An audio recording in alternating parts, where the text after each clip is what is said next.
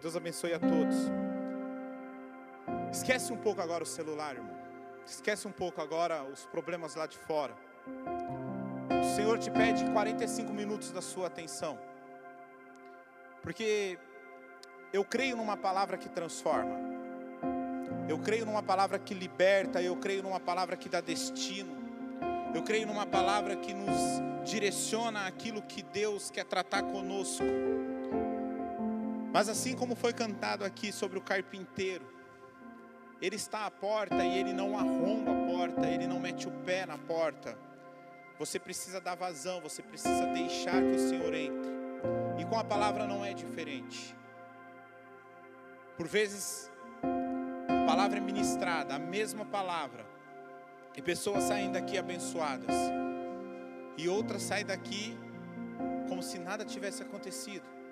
O problema não está na palavra, o problema está na brecha a qual eu deixo a palavra agir sobre a minha vida. Eu não tenho nada para te oferecer, eu não posso fazer nada pela sua vida. Eu apenas sou um instrumento portador daquilo que o Senhor quer tratar contigo nessa noite. Então eu te peço, em nome de Jesus, se concentre. Não se preocupe muito com a movimentação das pessoas que se levantam para beber, beber água, das crianças.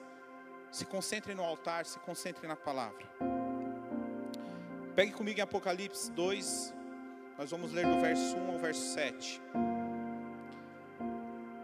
Apocalipse 2, do 1 ao 7. A palavra do Senhor nos diz assim: Ao anjo da igreja em Éfeso, escreva: Essas coisas dizem aquele que conserva a mão direita, os sete, as sete estrelas, e que anda no meio dos sete candelabros de ouro. Conheço as obras que você realiza, tanto o seu esforço como a sua perseverança. Sei que você não pode suportar os maus e que pôs à prova os que se declaram apóstolos e não são, e descobriu que são mentirosos. Você tem perseverança e suportou provas por causa do meu nome sem esmurecer.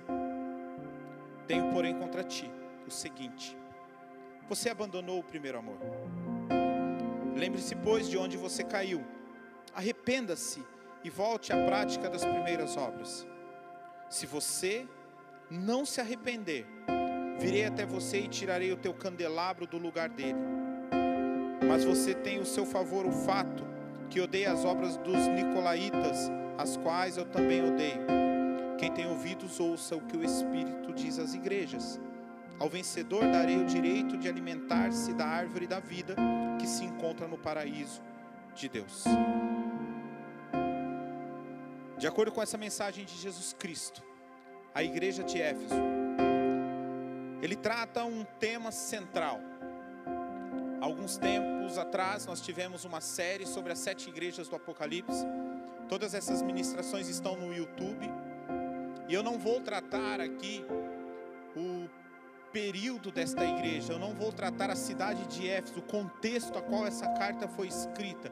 Eu quero transportar tudo que foi escrito para os nossos dias de hoje de uma forma muito prática, a qual nós possamos aplicar nas nossas vidas aquilo que o Senhor escreve à igreja de Éfeso. Há uma discussão teológica sobre os escritos às igrejas da Ásia. Alguns acreditam que esses escritos ele vem sendo acontecendo de uma forma cronológica. Há outros que pensam que os escritos a igrejas da Ásia não se cumpre de uma forma cronológica, mas nós como igreja podemos transitar em tempos por cartas. Eu sou da seguinte, ou melhor, da segunda opinião. Eu não acredito num, numa carta escrita de uma forma cronológica, não acredito. Eu acredito que dependendo da situação a qual a igreja está vivendo, ela pode transitar em uma das sete cartas. E hoje eu quero tratar o tema central dessa carta. Tenho, porém, contra ti que você abandonou o primeiro amor. Este é o tema central da carta. E note que Jesus Cristo aqui está falando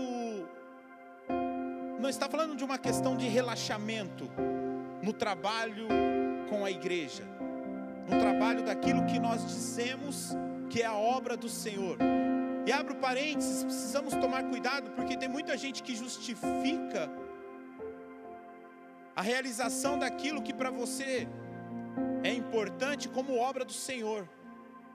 Tem muita gente se justificando, mas o que você está fazendo não é nada mais do que inflar o seu ego, não é obra do Senhor. Mas note que o Senhor aqui ele não diz sobre o relaxamento no trabalho da obra do Senhor, porque ele fala: "Conheço no verso 2, na parte A, conheço as tuas obras, tanto o teu labor como a tua perseverança." E a palavra labor aqui no grego é copos, que de acordo com a concordância de Strong, está dizendo que é um intenso trabalho. Então veja que o Senhor fala que esta igreja ela trabalha de forma intensa.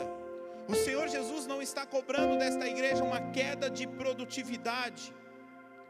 O que ele está cobrando aqui é a queda da falta do primeiro amor. Perder o primeiro amor não é apenas ter uma crise de desânimo. Perder o primeiro amor não é apenas você pensar em desistir e nunca mais voltar a nenhuma igreja. Porque não só isso, porque veja, o Senhor Jesus, ele até elogia a persistência dos cristãos de Éfeso. E tens perseverança e suportaste as provas por causa do meu nome, e não vos deixasse esmorecer. A perca do primeiro amor não é apenas um momento de crise no trabalho e dedicação ao Senhor. Portanto, a perca do primeiro amor é tratado nessa carta como uma queda, como um pecado que necessita de arrependimento.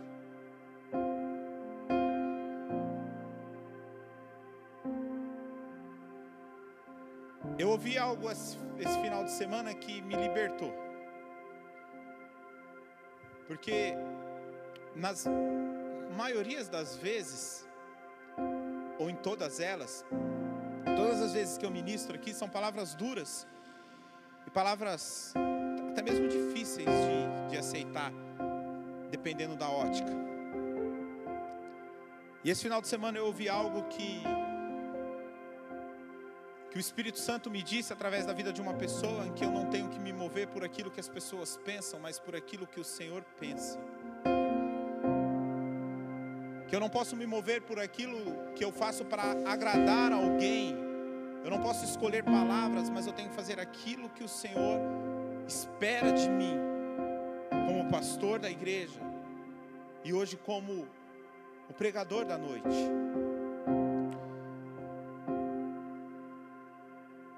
E essa palavra aqui, ela vai talvez te confrontar mais uma vez. E mais uma vez você vai dizer para mim, poxa, o Diogo só bate. O Diogo só. Os meninos até brincam. Ah, quem vai pregar? Ah, o pastor. Ixi, é MMA. Porrada. Mas nós estamos fundamentando algo. E nós precisamos entender que não é a questão de bater. Muita gente confunde palavras duras como eu estou apanhando. Não, deixa eu te dizer uma coisa: palavras duras te trazem luz, caminho, direcionamento. Eu vim do reteté, irmãos, eu vim da igreja que gosta do movimento, e glória a Deus por isso. Mas quantos irmãos que, e aqueles pregadores que faziam barulho, rodopiavam, saía do púlpito igual um helicóptero, irmão. Entregava profecia para meio mundo da igreja, e glória a Deus por isso, eu creio nisso. E as pessoas saíam falando assim: a palavra foi uma bênção, o culto foi uma bênção. E eu falava assim: o que foi pregado? Não sei, mas foi uma bênção. Isso não traz luz, irmão. Isso não traz direcionamento. E você está numa casa que caminha dentro de um cunho profético, que te traz destino, que te traz direcionamento. Você não está num lugar que não é spa, irmão, que você vai sair daqui relaxadinho. Aqui é um lugar aonde te aponta para um destino profético. E a palavra de Deus me diz que o céu, ele é ganhado à força, é com luta. E essa noite o Senhor quer te direcionar mais uma vez. Então o Senhor trata aqui a perca do primeiro amor como uma queda, como um pecado, e diz a palavra do Senhor que isso necessita de arrependimento. Eu vejo muitas pessoas se dedicando ao trabalho, a vir à casa do Senhor, mas já perderam a paixão, fazem por hábito, fazem por rotina, fazem por medo de inferno, fazem coisas talvez mirando um galardão. O Senhor Jesus tão pouco está exortando esta igreja, que eles não o amam mais, não é isso. Não se trata de uma falta completa de amor, pois havia amor. No entanto, o amor dessa igreja perde a intensidade. Não era mais o amor que Jesus esperava deles. E é por isso que Jesus exorta esta igreja. E porque nós perdemos muitas vezes esse primeiro amor. primeiro amor, irmão, entenda, ele é como um fogo, como uma lareira. Se eu alimentar essa lareira com lenha, esse fogo sempre vai estar aquecido, sempre pronto a me receber em dias frios, em dias escuros. Mas se eu começo a não alimentar este fogo, se eu esqueço de colocar a lenha, o fogo ele vai se apagando e ele vai diminuindo a sua intensidade, o seu calor. O nosso primeiro amor, ele precisa ser alimentado todos os dias. Todos os dias temos que ter como hábito de oração: Senhor, renova em mim o meu primeiro amor. Senhor, renova em mim, Senhor, aquele dia a qual eu te conheci Aquele dia a qual, em meio a tantas tempestades, eu levantei a minha mão e me trouxe paz. Sabe aquela paz que excede todo entendimento? Irmãos, eu vejo crentes que conhecem a palavra de Deus, conhecem a Bíblia de capa a capa, mas andam por aí todos atordoados diante da situação que está acontecendo lá fora. Ei, a palavra do Senhor diz que no mundo nós teremos aflições, mas a palavra também diz: tem de bom ânimo, pois eu venci o mundo palavra do Senhor diz que em dias nós passaremos pela água e pelo fogo, mas Ele estará conosco. Então eu vejo crentes que andam aí atordoados, que conhecem esses versículos de ponta a ponta, irmãos. Mas sabe o que falta? O primeiro amor, a paz que excede todo entendimento. Falhamos por não alimentar este fogo e nós vamos permitindo que o dia a dia algumas coisas vão apagando este fogo, algumas coisas vão contribuindo para que o nosso amor ao Senhor se perca a intensidade. São muitas coisas, mas nessa noite eu quero aplicar quatro delas: o convívio com o pecado, a falta de profundidade, a falta de tratamento e as distrações. A primeira delas é o convívio com o pecado. Senhor Jesus diz em Mateus 24, 12: E por se multiplicar a iniquidade, o amor de muitos se esfriará. Ao falar de convívio com o pecado, ao invés de falar no pecado, o seu próprio pecado, eu quero estabelecer aqui, irmãos, uma distinção. É óbvio que aquele que vive em pecado, o seu pecado natural, aquele que vive uma vida de pecado, ele já está distante de Deus, ele se rompe, porque se há uma, algo que o pecado tem poder, é de nos separar de Deus. Esse é o poder do pecado. Mas note que eu quero trazer uma distinção. Eu não quero falar do seu pecado, não vamos falar do meu pecado. Nós vamos falar de, do convívio a qual nós temos com o pecado. Note que aqui a ausência do primeiro amor é tratado como um pecado mas não necessariamente é ocasionado por um outro pecado, por pecado da pornografia, por algum vício, não, não é por isso. A ausência do primeiro amor não se trata disso, mas talvez da convivência do pecado. Aqui, quando Jesus fala em Mateus 24, creio eu que ele não está tratando do seu pecado, ele está se referindo ao pecado da sociedade.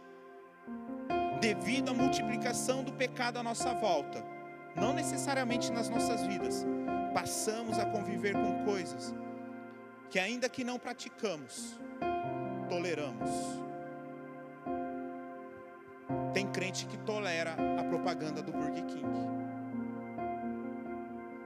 Tem crente que tolera. Tem crente que é feminista. Tem crente que é da esquerda.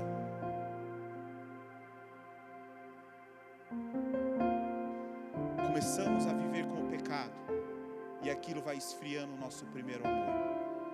Veja que não é só o nosso pecado. Precisamos ter cuidado de não nos acostumarmos com o pecado à nossa volta. Muitas vezes os enredos de filmes nos proporcionam, esses filmes que nos proporcionam entretenimento, séries, acabam trazendo para nós alguns valores contrários àquilo que nós pregamos. Quem assistiu Casa de Papel? Torce para quem? O bandido ou para a polícia? Por vezes nos relacionamos, assistimos novelas, irmãos. E na novela nós torcemos para aquela menininha mais nova ficar com o galã. A gente não está preocupado se o galã ele é casado. Veja que quando nós vamos convivendo com o pecado, nós vamos nos acostumando com ele. Precisamos ter o coração como o coração de Ló, que se afligia com as iniquidades do povo que estava à sua volta. Se puder, coloca para mim 2 Pedro, capítulo 2, o verso 6 ao 9. Olha o que Pedro fala sobre Ló. Esse texto é, é magnífico. E reduzindo as cinzas as cidades de Sodoma e Gomorra, conhecemos a história, condenou-as à ruína completa, tendo-as posto como exemplo do que viria a acontecer com quem, vier, com quem vivesse impiamente.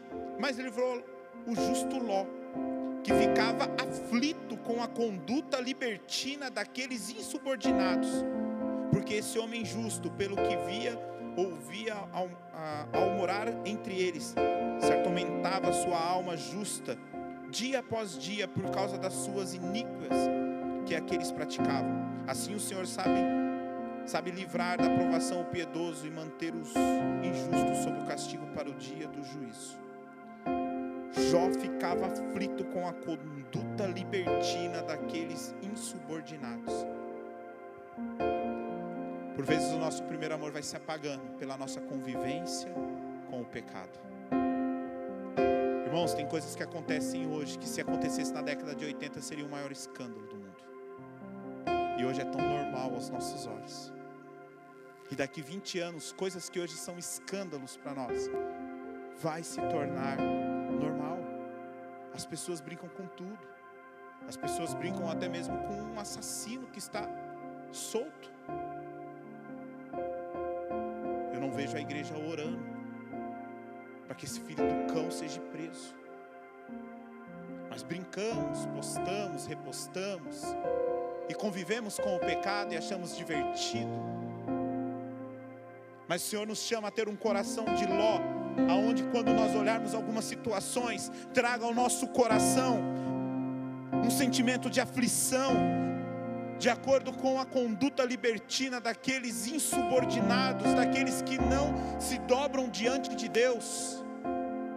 Irmãos, se na década de 80 dois homens se beijassem, seria a coisa pior do mundo, seria uma aberração. Mas hoje em dia é a coisa mais normal. Então, quando nós olhamos Mateus 24, que vai falando sobre o crescimento do pecado, isso vai esfriando o nosso amor diante de Deus. Precisamos tomar cuidado. Segundo ponto, a falta de profundidade.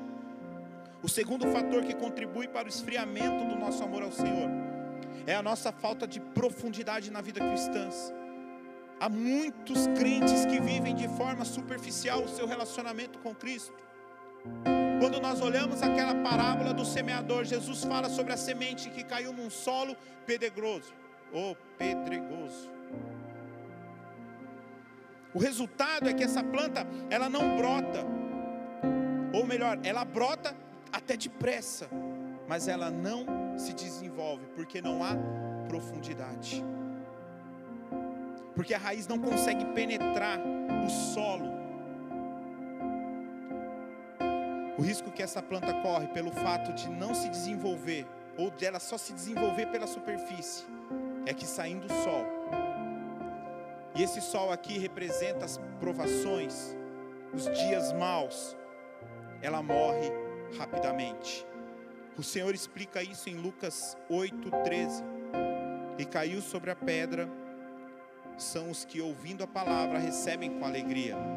Esses não têm raiz, creem apenas por algum tempo e na hora da provação se desviam. Muitos crentes mantendo o seu relacionamento com Deus através de cultos semanais. Muitas pessoas não investem o seu tempo ao orar, a se encher do Espírito, a mortificar a sua carne, a ler a palavra do Senhor. São cristãos que, viram, que vivem meramente sobre a superfície, vivem no raso, não mergulham mais fundo. Irmãos, falta de profundidade nos gera uma falta de relacionamento com Deus. E uma falta de relacionamento com Deus nos gera um esfriamento do nosso primeiro amor. Quando isso começa a acontecer, nós aceitamos goela abaixo aquilo que a sociedade coloca como um padrão de família. Veja qual é o padrão de família perfeita para uma sociedade. São filhos criados por homem com homem, mulher com mulher. E nós aceitamos isso. Permitimos isso entrar dentro dos nossos lares. Sabe por quê? Porque você não tem com que confrontar o teu filho quando ele te fala algo a respeito disso. Você não sabe citar um versículo bíblico da, da Bíblia que diz que é pecado que esses não herdarão o reino dos céus. Irmãos, não é brincadeira. Pais, nós fomos chamados para sermos aqueles que conduzimos os nossos filhos a um relacionamento íntimo com Deus. Mas não adianta você falar, não adianta você enfiar a goela abaixo. Você precisa ser o exemplo dentro da tua casa. E aí nós vamos nos esfriando, nos esfriando. Terceiro ponto, a falta de tratamento. Terceiro fator que contribui para o esfriamento do nosso amor ao Senhor é a falta de tratamento em algumas áreas das nossas vidas. Eu quero continuar neste nesta parábola de Jesus. Lucas 8:7, por favor. E outra, outra semente caiu no meio dos espinhos, e estes, ao crescerem com ela, a sufocaram. Aí os discípulos perguntam: Nos explique, Senhor, o que é essa outra semente? Lucas 8,14. E, e o Senhor explica: E aqui caiu entre os espinhos, são os que ouviram e no decorrer dos dias foram sufocados com os cuidados, riquezas e deleites da vida, os seus frutos não chegaram a amadurecer áreas das nossas vidas que não são tratadas. Parece ser nocivo. Ah, não vou liberar o perdão. Imagina. Ah, capaz que o Senhor vai. O Senhor vai levar isso em consideração. Não, não vou tratar essa área. Não, para que falar com o pastor sobre isso? Deixa para cá. A palavra não, não diz assim, esquecer e será perdoado. A palavra diz, confesse e aí será perdoado. Confesse e deixe. Não é esquecer e deixe, é confessar. Já recebi muitas pessoas lá no meu escritório simples e humilde. E eu, eu falo para todas elas: o que nós tratamos aqui é como se fosse um confessionário. Quem já confessou com o padre sabe como é que funciona. O padre não pode falar nada do que é falado ali. E eu, nós tratamos da mesma forma. Mas tem pessoas com medo de confessar pecados. Tem pessoas com medo de per pedir perdão. E aí isso daí vai trazendo um esfriamento. Não trata algumas áreas da sua vida. Vai empurrando o casamento da forma que está, com a barriga. Vai tratando a criação dos filhos com a barriga. Vai tratando a sua vida com Deus com a barriga, não trata algumas áreas da sua vida. Irmãos, a palavra do Senhor nos chama a uma liberdade em Cristo Jesus. Você tem que andar como livre, como uma pessoa liberta através de Cristo. Cruz nos produziu uma liberdade. E se você não anda liberto, se algumas bolas, sabe aquelas bolas de cadeia do, do desenho, do pica-pau, que fica aquela bola com aquela corrente? Irmãos, eu vejo crentes com 10, 20 bolas amarradas aos seus pés, não se libertam disso. E aí o seu amor vai se esfriando.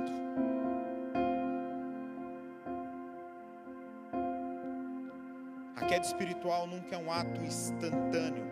Entenda isso. A nossa queda espiritual nunca é algo instantâneo. Hoje você está no poder e amanhã você acorda só o bagaço, não quer mais saber de Deus. Não é assim. É um processo que envolve repetidas negligências da nossa parte. E são essas mesmas inocentes negligências que nos vencerão depois. O seu esfriamento não é de um dia para a noite. O seu esfriamento são coisas na sua vida que você não vai tratando. Uma situação com o irmão na igreja você não trata, uma situação com a sua esposa você não trata, uma situação com seu filho você não trata, e aí você não vai tratando isso, vai te gerando marcas, dores, feridas. E a palavra me ensina que só pode libertar aquele que é liberto, só pode sarar aquele que é sarado.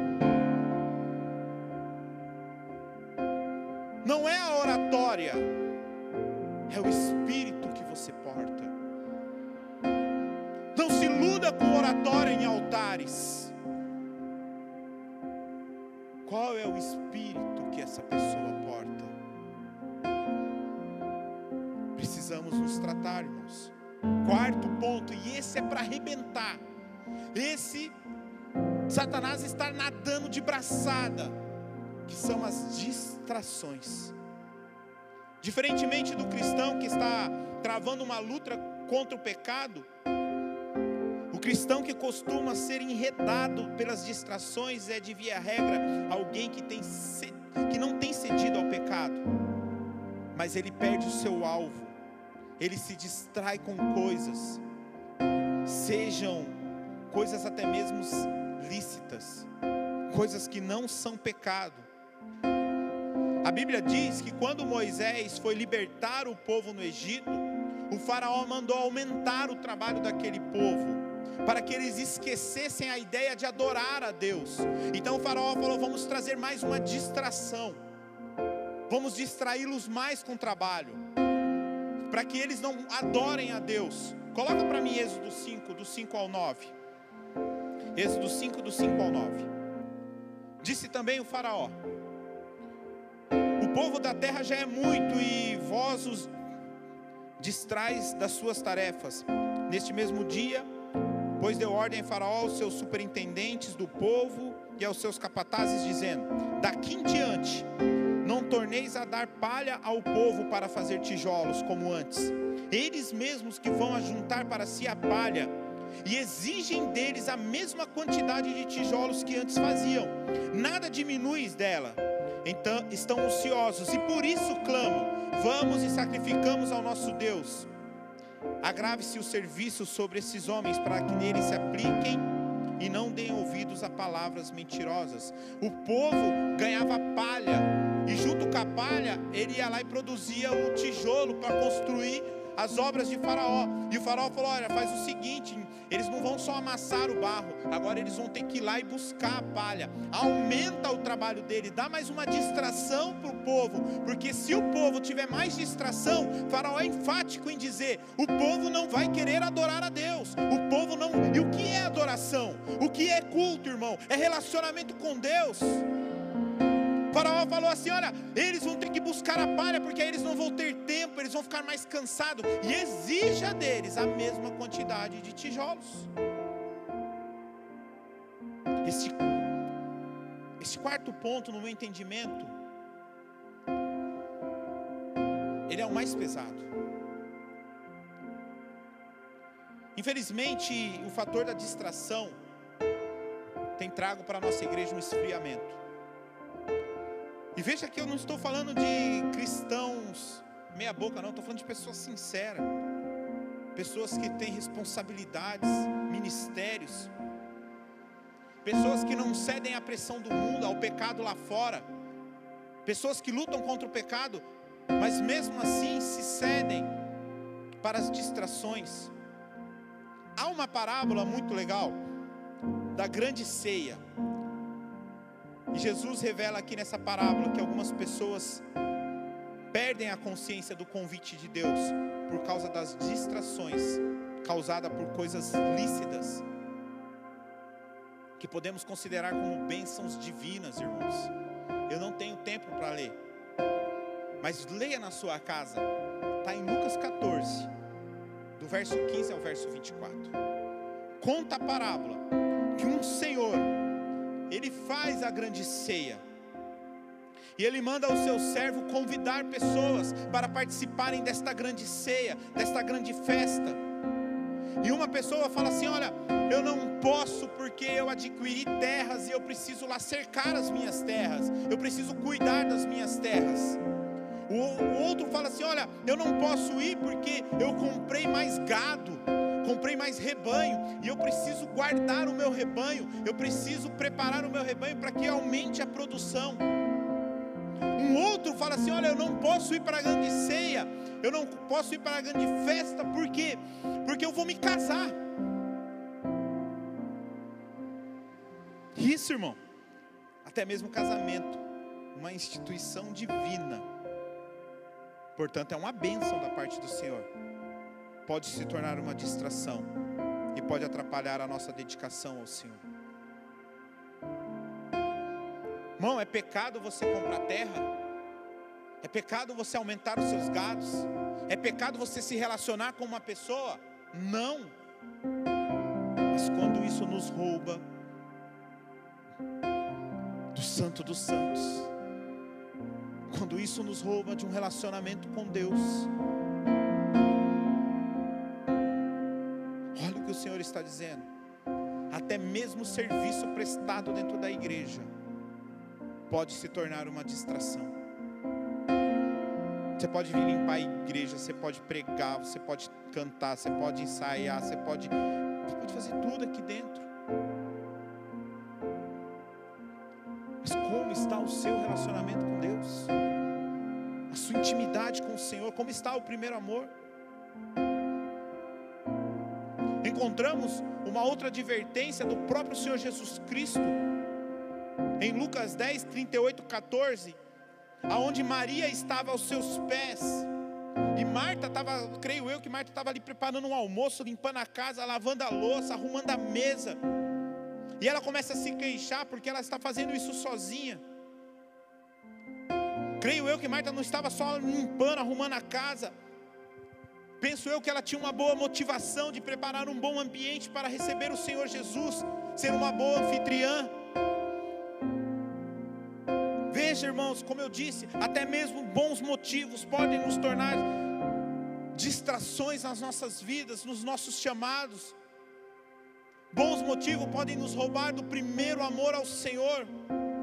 Respondeu-lhe Jesus em Lucas 10, 41, 42: Marta, Marta, andas inquietas e te preocupas com, as, com muitas coisas. Entretanto, pouco é necessário ou mesmo uma só coisa. Maria, pois, escolheu a parte boa, e dela não lhe será tirado. Uma coisa só é necessária, nada, absolutamente nada é mais importante do que a nossa concentração em buscá-lo sem nenhuma distração precisamos vigiar em relação a todas as coisas, até mesmo as coisas boas, lícitas, que podem ser consideradas como uma bênção em nossas vidas, mas essas coisas não podem nos distrair, não podem tirar o nosso foco, que é Jesus.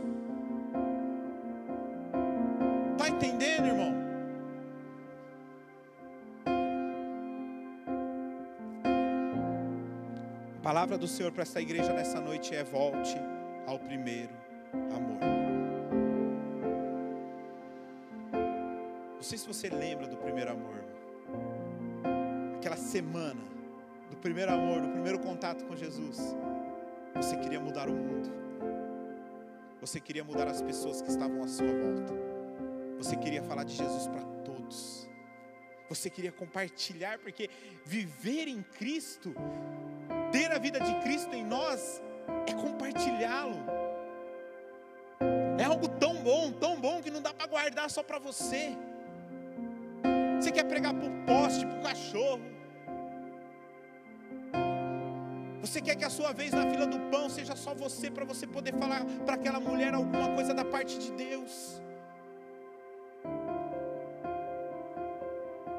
Lembra do primeiro amor? E as coisas vão esfriando. E a Bíblia trata isso como um pecado.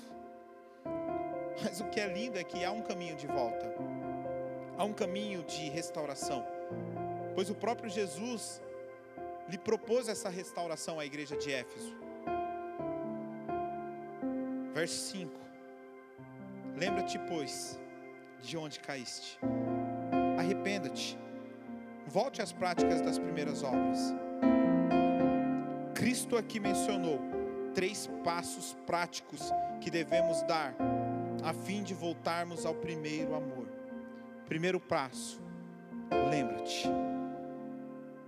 E é lindo isso, porque a recordação nos faz viajar no tempo. Lembrou? Arrependa-te. Segundo passo. Terceiro passo, volte às práticas das primeiras obras. Como eu disse, o primeiro passo é um ato de recordação, de lembrança do tempo anterior, da perca do primeiro amor. Quando nós relembramos nosso contato primeiro com Cristo, isso nos traz saudade. Eu quero tratar aqui com alguns crentes que deixaram de orar. Lembra como você saía bem das orações? Lembra que o mundo poderia estar desabando, mas você estava de cabeça erguida?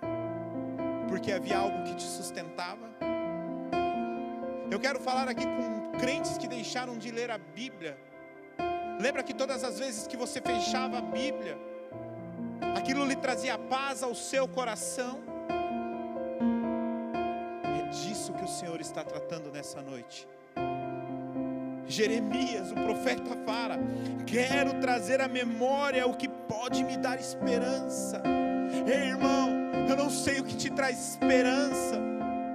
Eu não sei se é um bom emprego, eu não sei se são coisas materiais, eu não sei se é uma pessoa, um relacionamento, eu não sei o que te traz esperança, mas diante deste mundo que há aí fora, só há uma esperança, a esperança que Jesus volte, pegue a sua igreja e leve embora deste lugar. É sobre essa esperança que eu caminho memória o que te traz esperança. Nós, como igreja, temos que ter como esperança a volta de Jesus Cristo a qual Ele vai redimir a sua igreja, a qual Ele vai lavar e purificar a sua noiva, e nós iremos viver uma eternidade lado a lado com Ele. É isso que me move. O profeta fala: traga à memória o que te traz esperança, irmãos. Sua memória aquilo que é passageiro, não traz à sua memória aquilo que é visível. Nós precisamos começar a nos mover por aquilo que é invisível, porque o que é visível é corruptível, acaba, o que é invisível é eterno e é real. Por vezes achamos que o que é visível é real, porque eu toco, irmãos, isso aqui um dia não vai existir mais. Aquilo que é invisível é eterno nunca vai acabar. Traga à memória o que te traz esperança, crente.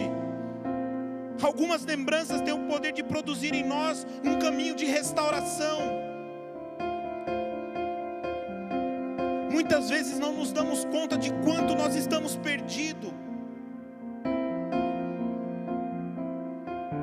Uma boa forma de você dimensionar as suas percas é quando você faz um contraste que estamos vivendo hoje e do que já experimentamos com Deus põe lado a lado, pesa na balança. Eu já tive momentos muito mais profundos diante do Senhor. Arrependa-te. Não basta ter saudade, precisa se arrepender. É preciso que sintamos em nós a dor de termos perdido o primeiro amor. Precisamos lamentar, chorar, precisamos clamar o perdão de Deus. Tiago fala em Tiago 4, do 8 ao 10: Chegai-vos a Deus e Ele se achegará a vós. Purificai as mãos, pecadores. Vós que sois de ânimos dobre, limpa o coração Afligi-vos, lamentai e chorai, converta-se o vosso riso em pranto, a vossa alegria em tristeza, humilhai-vos na presença do Senhor e Ele vos exaltará. Irmãos, é noite de nos achegarmos a Deus.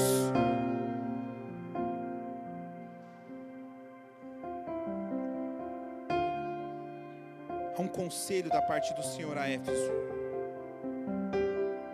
Volte prática das primeiras obras.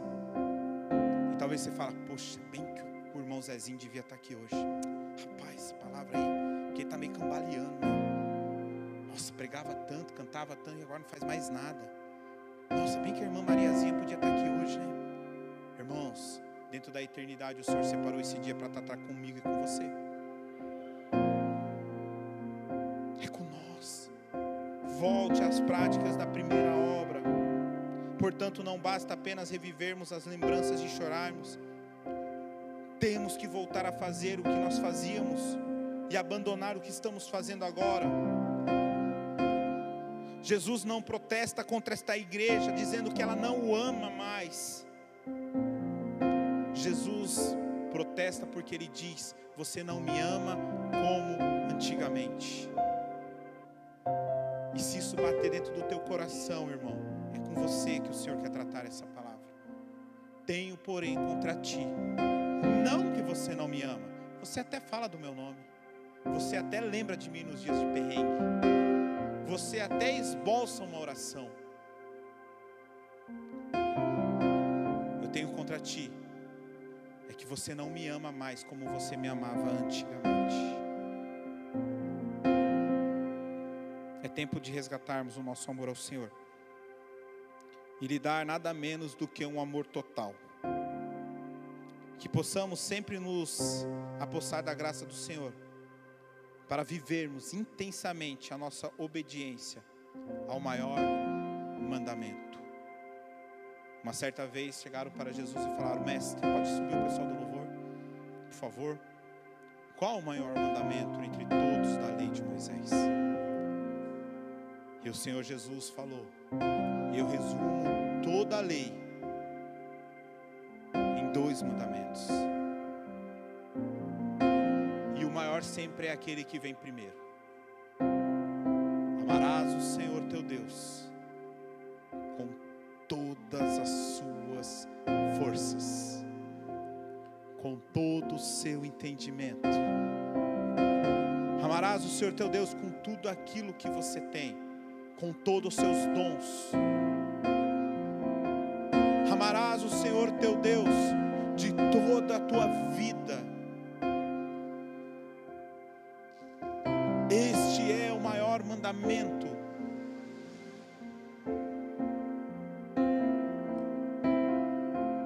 Você que é casado, não adianta você ir todo dia embora para sua casa e achar que isso tá legal o seu casamento. Precisa cuidar e cultivar do seu casamento. Você precisa dizer para sua esposa que você a ama. Você precisa dizer para o seu esposo que você o ama. Você precisa dizer para os seus filhos que você ama eles. Tem muita gente que só vem à casa do Senhor e acha que está tudo bem. Há quanto tempo você não diz para Ele que você o ama? Há quanto tempo você não diz verdadeiramente, Senhor, Tu és tudo para mim? Sem Ti eu sou nada, Deus. Sem ti eu não posso viver, sem ti eu não posso caminhar.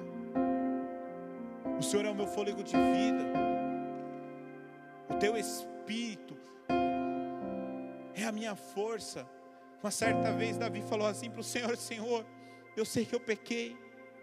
Senhor, eu sei que eu errei. Mas eu quero te pedir algo, não a parte de mim, Senhor, o teu Espírito. É noite de dizermos isso ao Senhor. Fique de pé para parecer que está acabando.